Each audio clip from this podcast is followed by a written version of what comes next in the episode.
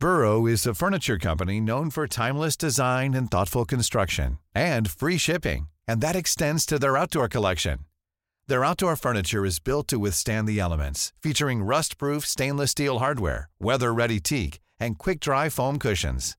For Memorial Day, get 15% off your Burrow purchase at burrow.com slash ACAST and up to 25% off outdoor. That's up to 25% off outdoor furniture at burrow.com slash ACAST. Quality sleep is essential. That's why the Sleep Number Smart Bed is designed for your ever-evolving sleep needs. Need a bed that's firmer or softer on either side? Helps you sleep at a comfortable temperature? Sleep Number Smart Beds let you individualize your comfort so you sleep better together. JD Power ranks Sleep Number number 1 in customer satisfaction with mattresses purchased in-store. And now, save 50% on the Sleep Number limited edition Smart Bed for a limited time. For JD Power 2023 award information, visit jdpower.com/awards. Only at a Sleep Number store or sleepnumber.com. Puis après ça, c'est là qu'il part du bord à pied. Puis là, il fait le chemin, là, d'où euh, la caméra du FlexiGym au coin de la rue du pont, puis après ça, le souterrain. Un mois depuis la disparition de Jesse Duchesneau. Jesse Duchesneau. Les proches de Jesse Duchesneau ne ménagent aucun effort pour le retrouver. C'est un deuil à faire dans la vie, là, c'est parce que t'as besoin de l'avoir physiquement, t'as besoin de... Tu peux pas rester dans le néant puis dire « Hey, euh, dans un an, deux ans, six mois, euh, il va refaire surface, n'importe quoi. » Tu peux pas rester comme ça, là. Ça n'a aucun sens.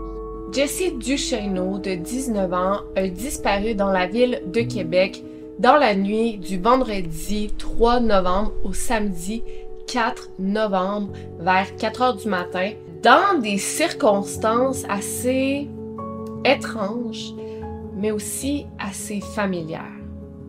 Restez là. Les bénévoles de l'organisme Meurtre et Disparition irrésolue du Québec continuent d'appuyer les membres de la famille dans leur recherche d'indices sur le terrain. Mais le pire des scénarios est de plus en plus envisagé. Allô Internet, aujourd'hui je vous arrive avec une courte histoire de disparition assez nécessaire qui m'a été demandée peut-être une centaine de fois. Ça fait depuis le début de la disparition qu'on me demande de couvrir cette histoire. C'est pas toujours facile. Encore une fois, moi, vous savez, j'ai besoin de l'accord de la famille. Ça me tente pas de couvrir une disparition récente pour des clics. En fait, je veux couvrir une disparition qui est récente pour aider. Puis j'attends juste que la famille me demande. Et ça a été le cas euh, dans l'histoire de Jessie. Sa cousine Joanie euh, m'a écrit pour me demander d'en parler bien sûr avec l'accord des parents de Jessie qui je juge c'est le plus important toujours. Fait que euh, j'ai dit ben oui, écoute, il y a pas beaucoup d'informations malheureusement. Euh, fait que ce sera pas une vidéo super longue. Si vous avez suivi l'histoire euh, depuis le début, je pense pas vous en apprendre plus, mais je pense que c'est une bonne idée de un peu pas condenser mais tout mettre l'information en même place, tout savoir de A à Z, qu'est-ce qui s'est passé, on en est où avec l'enquête, qu'est-ce qu'a dit sa cousine, qu'est-ce que dit la famille, qu'est-ce que dit l'enquêteur privé sur le dossier. Euh, fait que c'est ce que je vais faire aujourd'hui. Donc dans cette vidéo, qu'est-ce que j'espère? J'espère qu'on la partage. Euh, à la fin de la vidéo, allez voir mes médias sociaux. J'ai partagé encore une fois l'affiche de Jessie. On partage en grand nombre. Qu'est-ce que j'espère? J'espère peut-être recueillir de la nouvelle information. Je vais faire un appel à témoins à la fin de la vidéo. Et je veux aussi remercier Marie-Claude, qui est la responsable des recherches euh, au niveau euh, des bénévoles. Euh, Marise pour MDIQ, Meurtre et Disparition irrésolue du Québec, qui est l'enquêtrice privée associée au dossier. Et bien sûr, la cousine Joanie qui me qui me fait confiance, qui m'a donné, qui a répondu à mes questions, qui m'a donné les informations manquantes. Puis je pense qu'avec ça, on est, on est capable de se lancer dans la vidéo.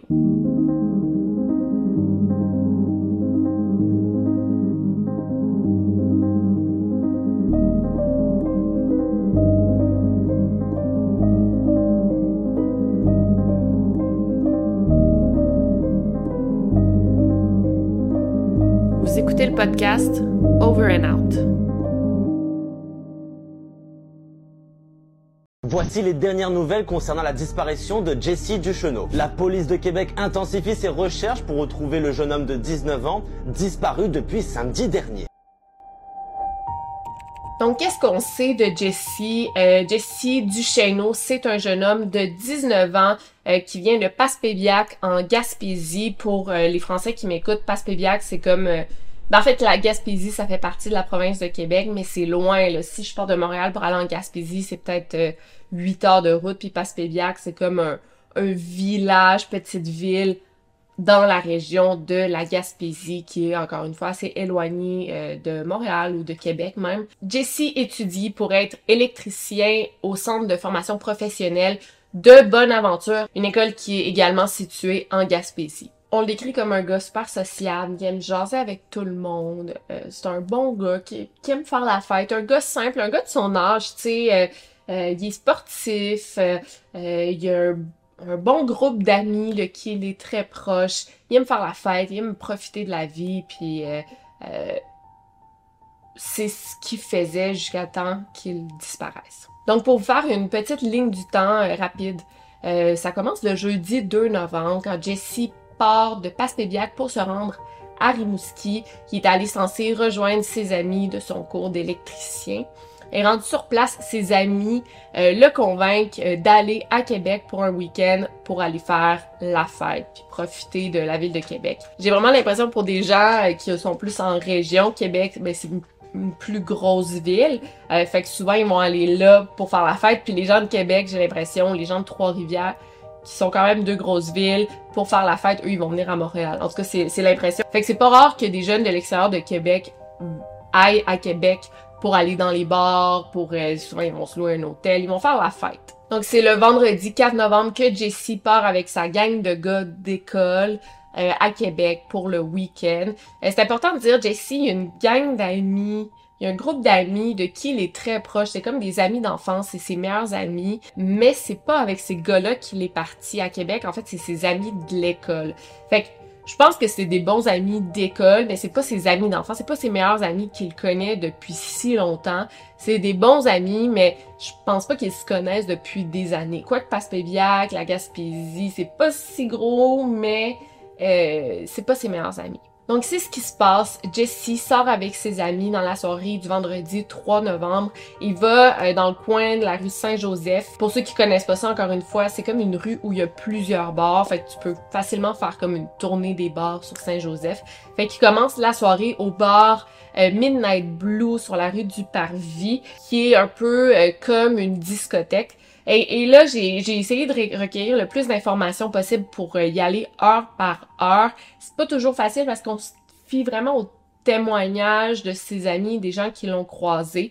Mais ce qu'on sait, c'est que ils sont arrivés vers 22h, 23h au bar. Mais dès le début de la soirée, Jesse et ses amis faisaient déjà la fête. En fait, sont allés euh, dans un party où ils ont commencé à boire et ensuite ils ont pris l'autobus pour se rendre euh, dans le coin Saint-Roch, le quartier Saint-Roch où il y a les bars. De ce qu'on me dit, à ce moment-là, Jessie était déjà en état d'ébriété, c'est tellement normal en fait. Qu'est-ce que tu fais avant d'aller dans un bar? Tu fais un pre-drink chez un des amis, je pense que c'est pas mal ça qu'ils ont fait. Vers une heure et demie du matin, Jessie ne semble pas bien aller. En fait, ses amis disent qu'il y a un comportement étrange.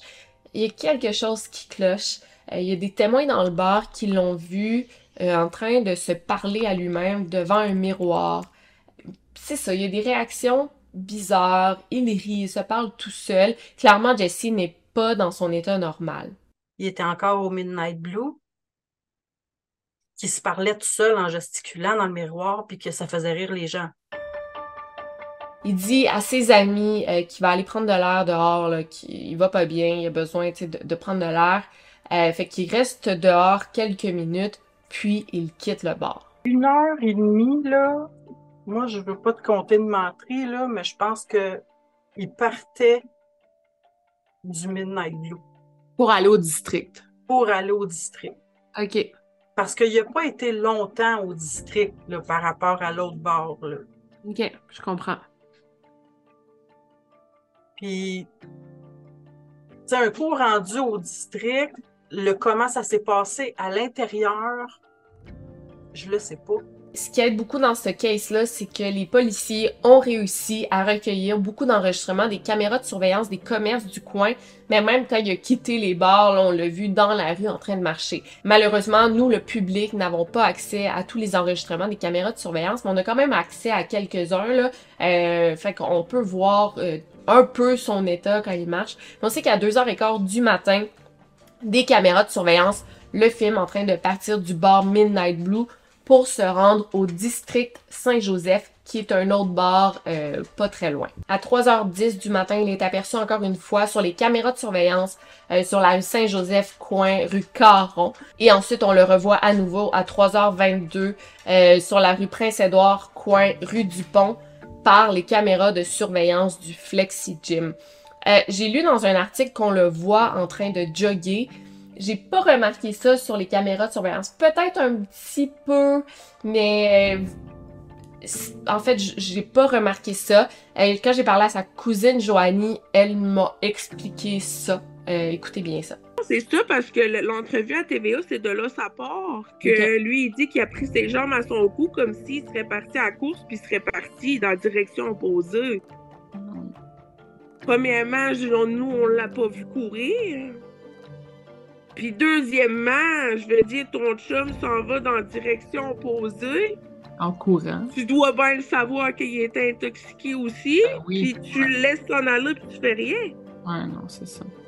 Finalement, à 4h40 du matin, il est aperçu en train de sortir du stationnement souterrain près de la rue Dupont, euh, sur la rue Monseigneur Gauvreau. Les policiers, eux, ont accès aux caméras de surveillance dans le stationnement souterrain et apparemment, euh, que Jesse il est entré dans le stationnement et il s'est couché par terre. En fait, il s'est assoupi.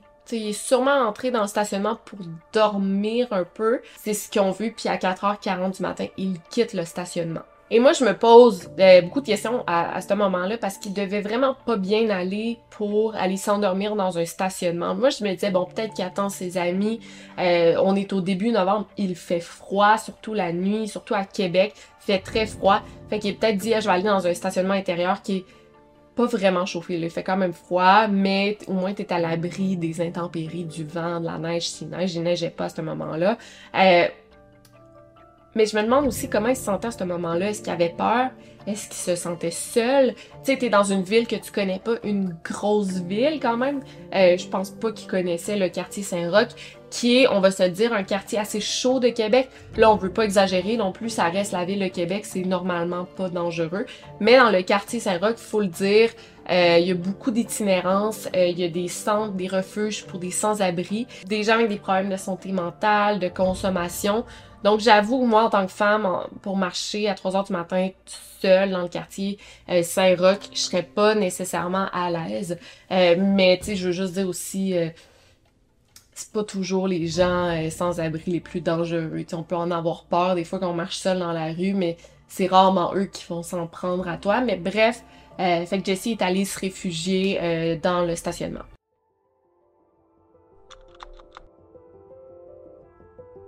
En sortant du stationnement, on le voit qu'il repart vers la rivière Saint-Charles. On sait que sur le long de la rivière, il y a une piste cyclable. Fait que ça se peut qu'il ait marché là. On sait pas il s'en allait où. Mais il était peut-être perdu à ce moment-là. Peut-être qu'il savait pas il s'en allait. Peut-être qu'il essayait de rentrer chez son ami pour aller, pour se coucher.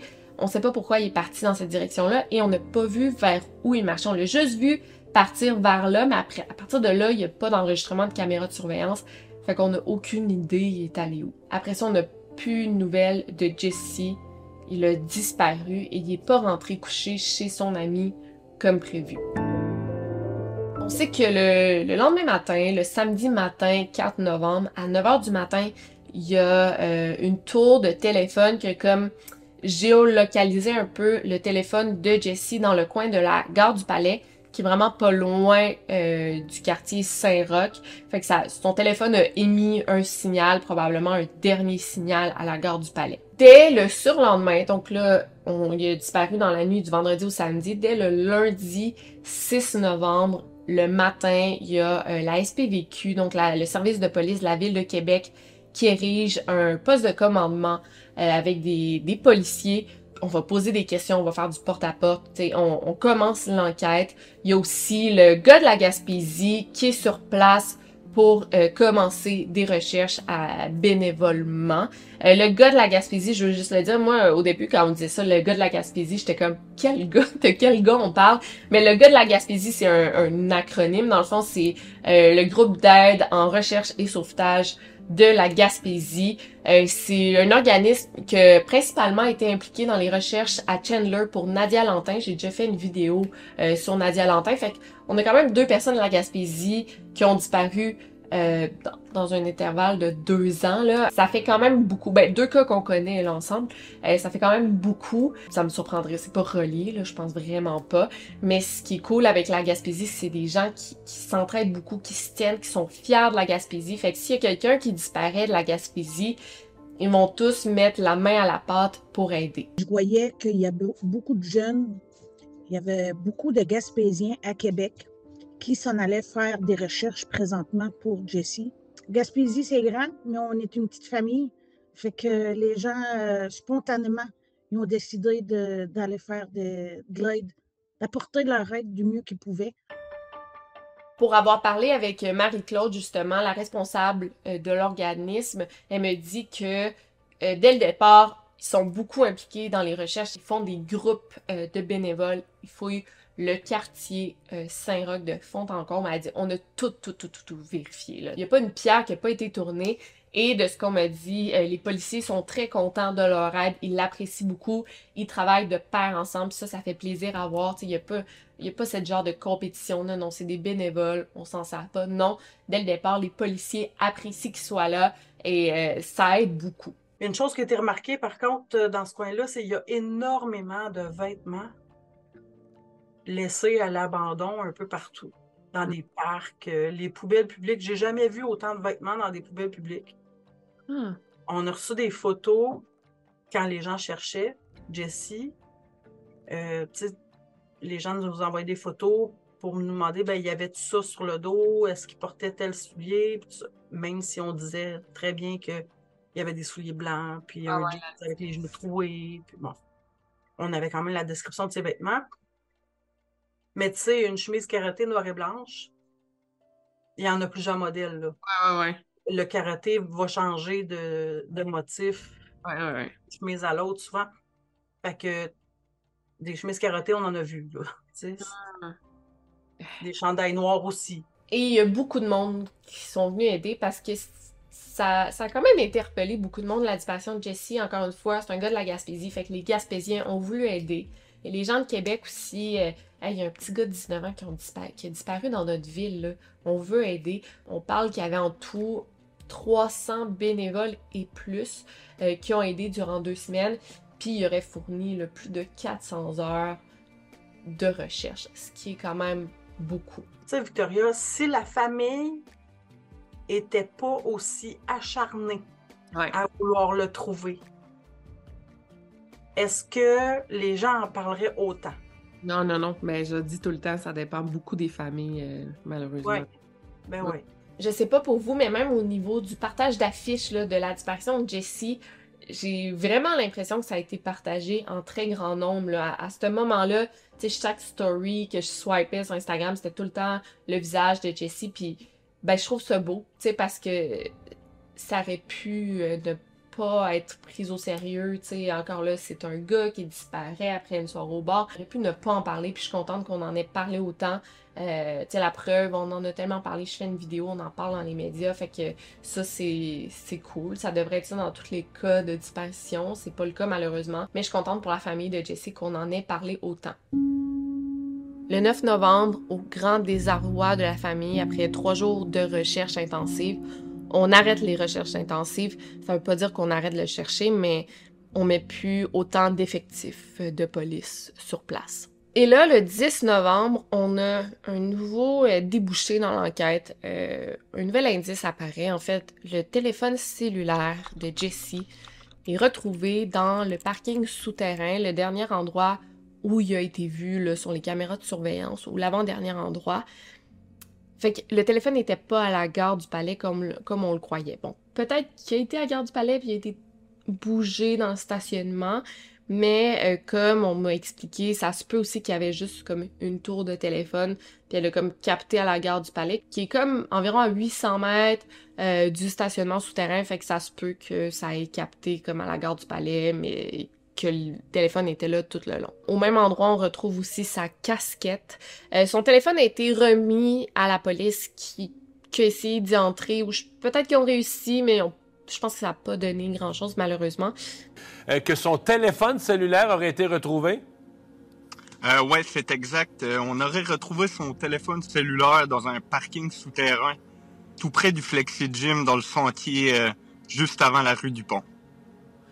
Et qui est un, des derniers endroits où il y avait une caméra de surveillance qui l'a vu passer au petit matin. C'est exact. La caméra de surveillance l'aurait vu là jusqu'à 4h40 le matin. Par après, il aurait pris la direction S par le sentier de la piste cyclable. Ouais. Et là, après ça, vraiment, on n'a plus aucune autre trace après ça. Non, c'est exact. Après ça, on n'a plus d'autres caméras de surveillance. Les policiers nous avaient mentionné qu'il y avait 75 autres caméras de surveillance à visionner. Mais je veux juste parler vite vite du téléphone. C'est vraiment bizarre quand même parce que, bon, premièrement, le téléphone a été Quality sleep is essential. That's why the Sleep Number Smart Bed is designed for your ever evolving sleep needs. Need a bed that's firmer or softer on either side? Helps you sleep at a comfortable temperature? Sleep Number Smart Beds let you individualize your comfort so you sleep better together. JD Power ranks Sleep Number number 1 in customer satisfaction with mattresses purchased in-store. And now, save 50% on the Sleep Number limited edition Smart Bed for a limited time. For JD Power 2023 award information, visit jdpower.com/awards. Only at a Sleep Number store or sleepnumber.com. Burrow's furniture is built for the way you live. From ensuring easy assembly and disassembly to honoring highly requested new colors for their award-winning seating, they always have their customers in mind. Their modular seating is made out of durable materials to last and grow with you. And with Burrow, you always get fast, free shipping. Get up to 60% off during Burrow's Memorial Day sale at burrow.com slash ACAST. That's burrow.com slash ACAST. burrow.com slash ACAST. Euh, trouvé en dehors de son case de téléphone. Euh, fait que sa coque de téléphone. Je sais pas pour vous, mais c'est rare que j'enlève ma coque. En fait, je l'enlève comme jamais.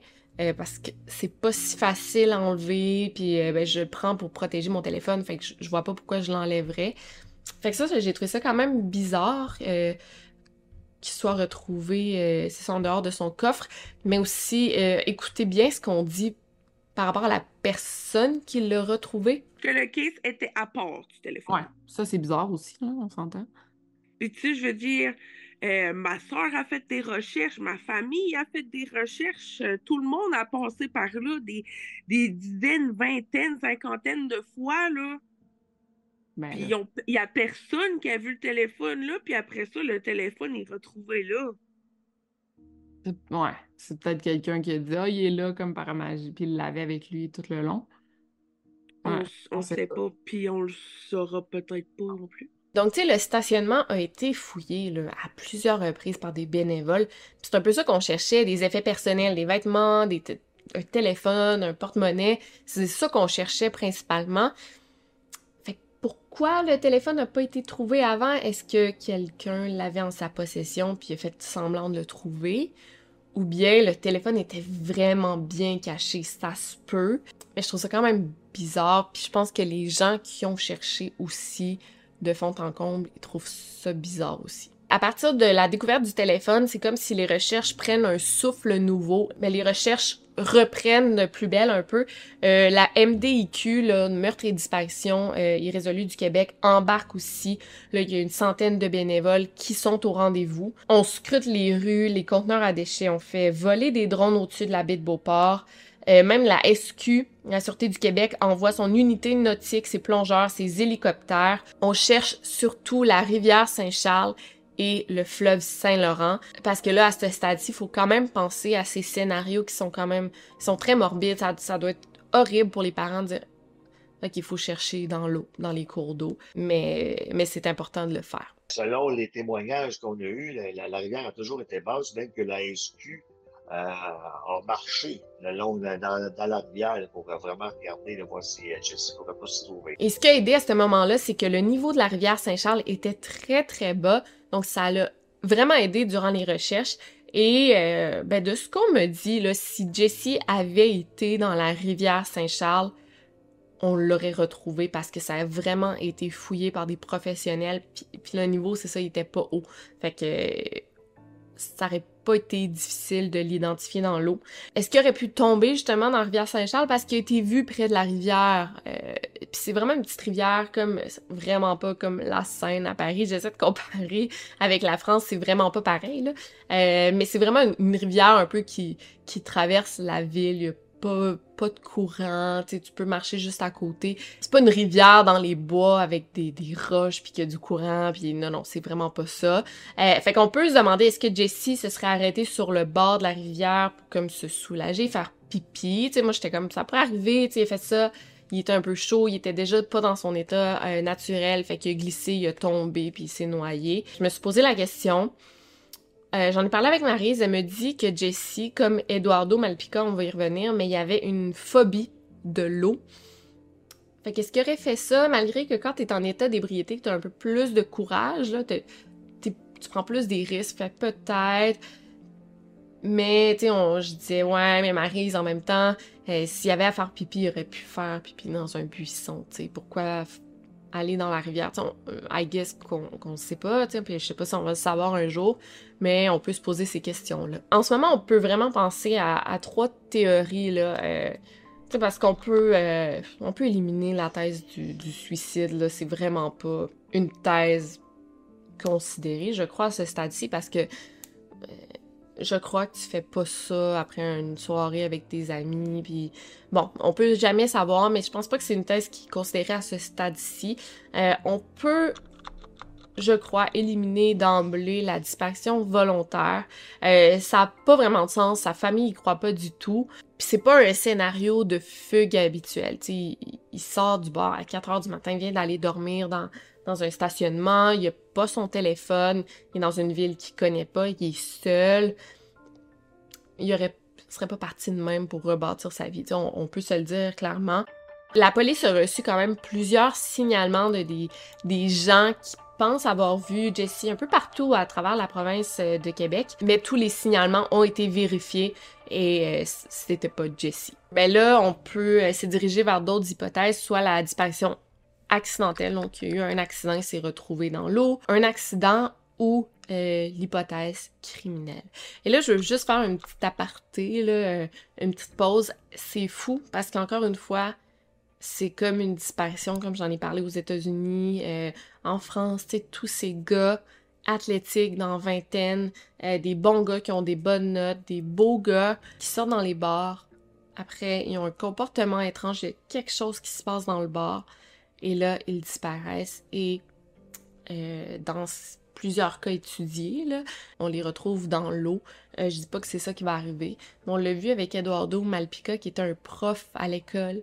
Il est sorti du bar, il était pas dans son état normal, et on l'a retrouvé dans la baie de Beauport, ce qui est une histoire complètement, complètement tragique. Puis là, ça me fait beaucoup penser à ça, puis ça me fait penser, j'en ai parlé dans mon livre Gardez l'œil ouvert, on a affaire à des centaines de cas comme ça aux États-Unis et plus. Fait que je pouvais pas ne pas le dire ici, là. Jesse, là, euh, il était même pas rendu euh, au bar le district Saint-Joseph. Il était encore au Midnight Blue. Qui se parlait tout seul en gesticulant dans le miroir, puis que ça faisait rire les gens. On peut vraiment se demander à ce stade-ci, est-ce que Jesse a été drogué? Tu sais, il était pas dans son état normal. Pour que tu, tu te parles toi-même devant un miroir, que tu ris seul. L'alcool fait rarement ça. Normalement, c'est une drogue.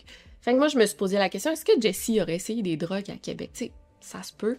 Mais selon sa famille, Jesse ne consommait pas de drogue. En fait, il aurait déjà pris euh, de la marijuana, du pot, deux fois. Il aurait pris comme deux puffs de joint. Il a été malade, puis il a dit, moi, je touche plus à la drogue du tout. Fait que selon tous ses proches, Jesse ne consommait pas. Mais, euh, je dois le dire, il y a toujours un mais. C'est sûr que souvent, on va croire que quelqu'un ne consomme pas, même si tu es super proche de cette personne-là. Parfois, cette personne-là peut cacher sa consommation, récurrente ou pas, Ou peut-être que c'était la première fois, peut-être qu'il était à Québec, tout le monde consommait autour de lui, puis il a dit Hey, why not? Là, je l'essaie, puis ça a mal viré. C'est un gars dans la vingtaine, faut qu'il fasse ses expériences. Il était dans un party, et apparemment que les gars de Québec avec qui il était, parce qu'il est allé dans un party, puis il y avait d'autres mondes de Québec, et apparemment que ces gars-là, ils consomment de la drogue dure quand même régulièrement, fait qu'on parlerait de, GHB, de cocaïne. Euh, fait que peut-être qu'il aurait essayé avec ces gars-là. Ou peut-être qu'il en a pris un peu contre son gré, tu sais. euh, J'ai entendu parler d'un punch qu'il avait, un gros cocktail que tu te sers, là, euh, qu'il avait dans le party. Est-ce qu'il aurait pu mettre du GHB dans le punch? Tout le monde en consomme, tout le monde fait la fête, puis Jesse, peut-être qu'il savait même pas qu'il y en avait dedans, puis il en a consommé, puis comme c'était peut-être la première fois qu'il consommait, ça l'a vraiment affecté. Mais au final, je crois que à ce stade-ci, c'est pas si important. Qu'il ait consommé volontairement ou non, qu'il ait été drogué à son insu, ce qui serait quand même grave. Le fait est que Jesse a disparu, puis il faut qu'on le cherche, puis il faut qu'on le trouve, tu. Euh, fait que l'avant, oui, est important, mais c'est surtout en ce moment les recherches qui sont importantes. Je me demande aussi s'il a été drogué à son insu dans le bar, admettons. Je l'ai demandé beaucoup euh, aux gens, puis j'étais comme, c'est quoi l'intérêt de droguer un gars? Mettons, je sais qu'il y a des filles, beaucoup, tu sais, ça m'est déjà arrivé, moi, des filles qui se font droguer dans des bars par la drogue du viol, justement le GHB, ben, les gens qui droguent ont une idée derrière la tête, là, peut- probablement pour profiter de cette fille-là qui se fait droguer dans un bar. Mais un gars qui est entouré de ses chums, euh, pour quelle raison on le droguerait? Tu sais, c'est quand même une, bonne question à se poser. Est-ce que quelqu'un dans le bar aurait déjà drogué Jessie? Là, ça, c'est une autre question qu'on peut se poser. Puis en lisant les commentaires du bar Midnight Blue, ça serait déjà arrivé dans le passé. Au moment des faits, le bar Midnight Blue a partagé l'avis de disparition de Jessie, mais malheureusement, il y a plusieurs commentaires apparemment qui ont été supprimés et même que euh, ça a été bloqué, tu peux plus commenter. Il y a encore quelques commentaires que tu peux lire, mais là, tu peux plus commenter. Pourquoi? Tu sais, euh, puis j'accuse personne, là, mais c'est juste, me semble, tu veux aider, tu sais, laisse les commentaires ouverts parce que dans les sections commentaires, on trouve beaucoup, beaucoup d'informations, surtout si le gars a disparu après être allé à ton bar, laisse les commentaires ouverts pour l'amour du ciel, parce que là, il y a peut-être des gens qui vont dire « Hey, moi, je l'ai vu, ce gars-là, Jesse, ou je l'ai vu avec tel autre gars, puis hey, check, j'ai cette photo-là, tu sais, puis oui, tu peux contacter la famille, la police, mais souvent, tu vas laisser un commentaire sur des pages Facebook. Ça arrive tellement souvent, fait que je comprends pas. Par exemple, il y a une fille qui apparemment a écrit un commentaire, son commentaire a été supprimé, et il y a un autre, il y a un gars qui a comme pris un screenshot de son commentaire, qui l'a mis dans les commentaires, fait qu'on a pu le lire, et je vais vous le lire. Ah oui, surtout que j'avais été avisé la sécurité que le jeune homme était seul, en misère, et que ça méritait une intervention pour finalement le mettre dehors sans aide. Honnêtement, beau post de merde. Euh, c'est assez intéressant ça, parce que mettons que Jessie était dans un état de consommation ou d'ébriété ou peu importe assez avancé, qui avait un drôle de comportement, est-ce que c'est responsable de le jeter en dehors du bar? Puis ça, ça me fait vraiment penser à la disparition de Théo Hayes, le Belge qui a disparu en Australie. Euh, il était vraiment pas dans son état normal et le bar l'a juste jeté. Euh, ils l'ont sorti du bar. Et moi, je trouve ça personnellement irresponsable. Je dis pas que c'est ça qui est arrivé, on n'a aucune preuve de qu'est-ce qui est arrivé. Mais si ça c'est arrivé, moi, je trouve ça irresponsable. Tu c'est un gars de 19 ans, tu le jettes en dehors de ton bar, tu t'assures pas qu'il est correct, euh, c'est un gars qui connaît pas la ville, il est perdu, il est pas avec ses chums, ou peut-être qu'il a été sorti puis ses chums l'ont suivi, mais tu sais, ça, on, on sait pas, là, ces informations-là. Fait que si c'est ça qui est arrivé, c'est un peu dommage, mais le bar a répondu à ce commentaire. Les faits ont été rétablis avec Madame Saint-Pierre, celle qui avait écrit le commentaire à la base. Le commentaire n'a pas été supprimé de notre côté. Sinon, il y a une autre fille euh, qui a écrit un commentaire et je cite Visiblement, je suis pas la seule qui a vécu un mauvais moment dans ce bar. Je trouve ça drôle. J'ai jamais eu de retour après avoir pris la peine de les aviser que j'avais été droguée dans leur établissement, mais avoir leurs commentaires, pourtant, ils ont pas l'air de faire full suivi. Fait que si une fille qui dit avoir été droguée dans ce bar-là, est-ce que Jessie aurait pu être droguée? On peut se poser la question. Il y a une autre fille aussi qui écrit Est-ce que cet incident vous fera revisiter un peu les multiples moments où quelqu'un a été drogué et ou un incident qui s'est produit dans les derniers mois dans votre établissement? Personnellement, cela m'est arrivé à des amis aussi et plus qu'une fois à ma connaissance. Il y aurait probablement matière à investiguer ce qui se cache derrière ces événements, en espérant vraiment que le jeune homme soit retrouvé rapidement sain et sauf. Fait que, visiblement, on peut voir qu'il y a quelques histoires de drogue pas volontaires dans ce bar-là. Et malheureusement, c'est pas rare que des gens se font droguer dans les bars en général. Ça arrive souvent. Ça arrive partout dans le monde. Est-ce que c'est la responsabilité du bar? Je sais pas. Je, je veux pas me prononcer là-dessus. Je sais pas si c'est la responsabilité de qui. Mais c'est sûr que si t'es es un propriétaire de bar, puis il y a des histoires de drogue, puis des filles qui se font droguer, puis des gars qui se font droguer dans ton bar, c'est sûr que tu dois enquêter. Fait que je sais pas, ça serait à surveiller. Euh, je pense pas que les propriétaires ignorent les plaintes. Ça me surprendrait. Il y aurait beaucoup à perdre. Mais il faut, faut se poser la question, est-ce que les clients qui se tiennent dans ce bar-là, ils ont l'habitude de droguer du monde? De ce que j'ai lu dans les, des articles qui sont sortis récemment, les amis de Jessie sont assez louches aussi. Ils ont changé leur version des faits à quelques reprises, mais aussi lors de la disparition de Jessie, euh, ils ont attendu, dans le fond, il a, disparu dans la nuit du vendredi au samedi. Ils ont attendu jusqu'au samedi 16h pour signaler la disparition de Jessie, pour en fait en parler à ses parents. Fait qu'on parle d'une période de 12 heures qui savait pas il était où Jessie, il devait pas répondre à son téléphone, il était censé revenir coucher, il est pas rentré. Qu'est-ce qui s'est passé durant ces 12 heures-là? Est-ce qu'ils ont vraiment cherché Jessie? Est-ce qu'ils se sont vraiment inquiétés? On ne sait pas. Son frère a dit dans un article ses amis sont mystérieux. Ses amis changent beaucoup de fois la version des faits et ils donnent des mauvais angles sur les caméras. Un exemple que je peux vous donner, il y en a un qui disait qu'il était parti à 2 heures du bar et on les voit au bar jusqu'à 3h30 du matin. Son frère continue, ce stationnement-là, on le faisait à tous les jours, de 3 à 4 fois par jour.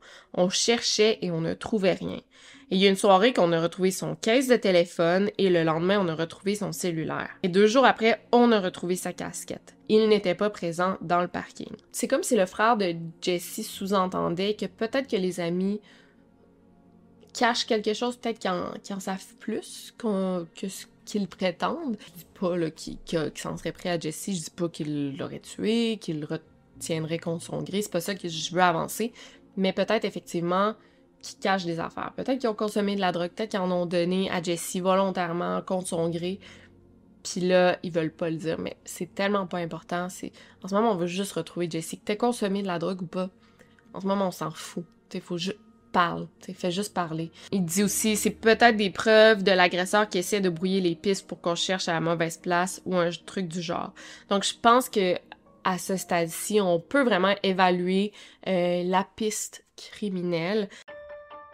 En ce moment, comment qu'on pourrait aider? Euh, ça prend des drones pour aller euh, fouiller, pour, survoler en fait les, berges du fleuve Saint-Laurent, les, les, bords du fleuve Saint-Laurent. Euh, mais là, plus le temps avance, plus c'est dur. C'est comme si ben, la température joue contre nous. Plus il va faire froid, plus ça va être glacé, plus ça va être difficile. Fait que si vous connaissez quelqu'un qui est en possession ou si vous, vous êtes en possession d'un drone certifié que vous savez le voler, puis vous avez le droit de le faire.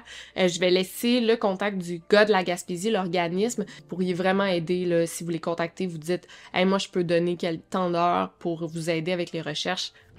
Ça serait super cool. Aussi, ben, je fais un, genre d'appel à témoins. Si vous étiez au district ou au Midnight Blue, ou même dans le quartier Saint-Roch, dans la nuit du 3 au 4, c'est possible que vous puissiez aider. Et je suis sûre à 100% que quelqu'un qui m'écoute en ce moment, qui était dans ces bars-là dans la nuit du vendredi 3 novembre au 4 novembre. C'est sûr, sûr, sûr. Essayez de vous rappeler. Peut-être qu'il va y avoir des détails que vous dites, c'est pas important, ça aidera pas, mais non, ça peut vraiment aider. Juste dans la ligne du temps, si vous savez l'heure exacte, euh, si vous pensez avoir croisé Jessie, si vous avez vu quelque chose de bizarre dans le bar, s'il y a eu un incident qui vous a dit c'est weird ça, je me rappelle de cet incident-là, je vais mettre les personnes à contacter dans la barre d'infos. Ça se peut aussi que vous, ayez peur de contacter sous votre nom. Vous pouvez le faire probablement de manière anonyme. Ou si vous voulez pas parler avec la police directement, vous pouvez contacter euh, l'organisme Meurtre et Disparition Irrésolue du Québec. Eux, ils vont pouvoir vous aider avec ça. Ça peut être même juste un petit message sur Facebook Messenger. Ça va vraiment aider. Pour terminer, euh, je vais faire une rapide description de Jessie. Donc, Jessie mesure 6 pieds 1. Il a les cheveux et les yeux bruns. Au moment de sa disparition, il portait un t-shirt noir, une chemise à carreaux noir et blanc, un manteau brun avec euh, du mouton là, au niveau du collet, des jeans bleu pâle avec des trous aux genoux, une casquette noire avec un logo blanc. C'est aussi c'est important la description des vêtements parce que si tu trouves un de ces vêtements-là en marchant, mettons, dans la ville, prenez-le en photo ou en fait prenez le morceau de vêtement tout court, ça peut aider. Je vais mettre les informations dans la barre de description, donc euh, numéro de téléphone à joindre, page Facebook à joindre si vous avez quelconque information, ça peut énormément aider. Je m'étais promis de faire ça, puis j'ai complètement oublié durant le tournage.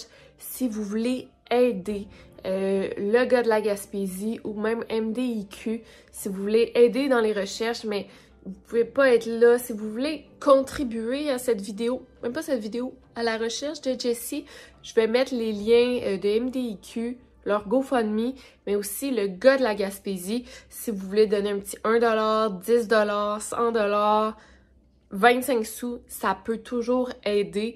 Puis c'est encore une fois votre manière de contribuer dans des affaires de disparition. Partager la vie, faire des dons, signer des pétitions quand il y en a, puis en parler autour de vous. Si vous n'êtes pas capable, c'est pas grave, mais euh, des petits dons, si vous êtes capable de donner, c'est toujours, toujours apprécié. je pense que c'est tout pour aujourd'hui. J'espère euh, j'espère que ça va aider. Partagez la vidéo en grand nombre sur votre Facebook. Partagez la vie de disparition, puis euh, ben, gardez l'œil ouvert. Over and out. Ben, c'est sûr que si il pourrait partager la vidéo le plus possible, peu importe si vous avez une information, mm-hmm. que même si vous pensez que c'est pas important, n'importe quoi qui peut nous être utile, ça va être très apprécié. Oui, euh, de toute façon, je vais mettre des liens là, dans barre d'infos des gens où contacter. Puis on va, cette journée-là, je vais partager la vie de disparition. je pense que ça va être pas mal partagé encore. Puis je te remercie aussi de nous donner cette visibilité.